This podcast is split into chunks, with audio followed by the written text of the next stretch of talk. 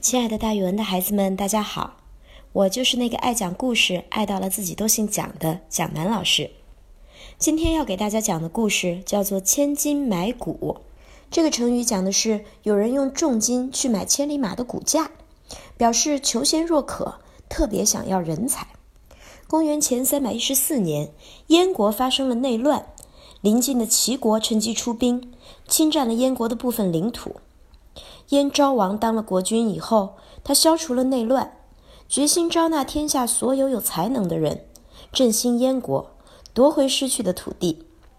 虽然燕昭王有这样的号召，但并没有多少人投奔他。于是燕昭王就去向一个叫郭伟的人请教，怎么样才能得到贤良的人呢？郭伟很聪明地给燕昭王讲了一个故事。这个故事说，从前有一位国君。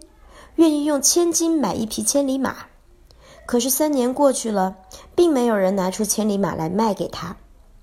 这位国君的手下有一位不出名的人，自告奋勇请求去买千里马。国君同意了。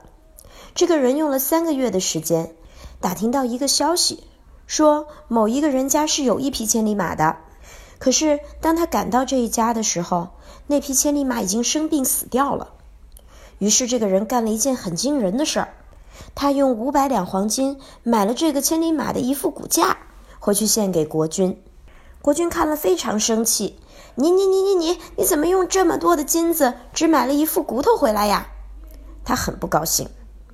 但是买马骨的这个人却说：“我这样做是为了让天下人都知道，大王您是真心实意的想出高价买马，并不是欺骗人的。”这样就会有人把千里马送到您面前来了。果然，不到一年的时间，就有人送来了很多匹千里马。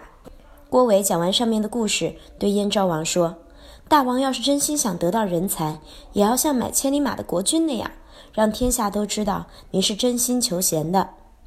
您可以先从我做起，人们看到像我这样的人能够得到重用，比我更有才能的人就会来投奔你。”燕昭王认为很有道理，就拜了郭伟为师，还给他优厚的俸禄，又专门修了一座叫做黄金台的高台，作为招纳天下贤士人才的地方。消息传出去不久，果然就有一些有才干的名人贤士纷纷前来，表示愿意帮助燕昭王治理国家。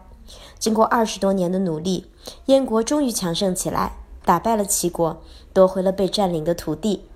所以，千金买骨。这个成语就是从刚才郭伟讲的那个故事里面总结出来的，表示求贤若渴，真的非常非常的渴慕人才，并且是真心的求贤呢。好了，今天的成语故事，蒋老师就给大家讲到这里，孩子们，咱们明天见。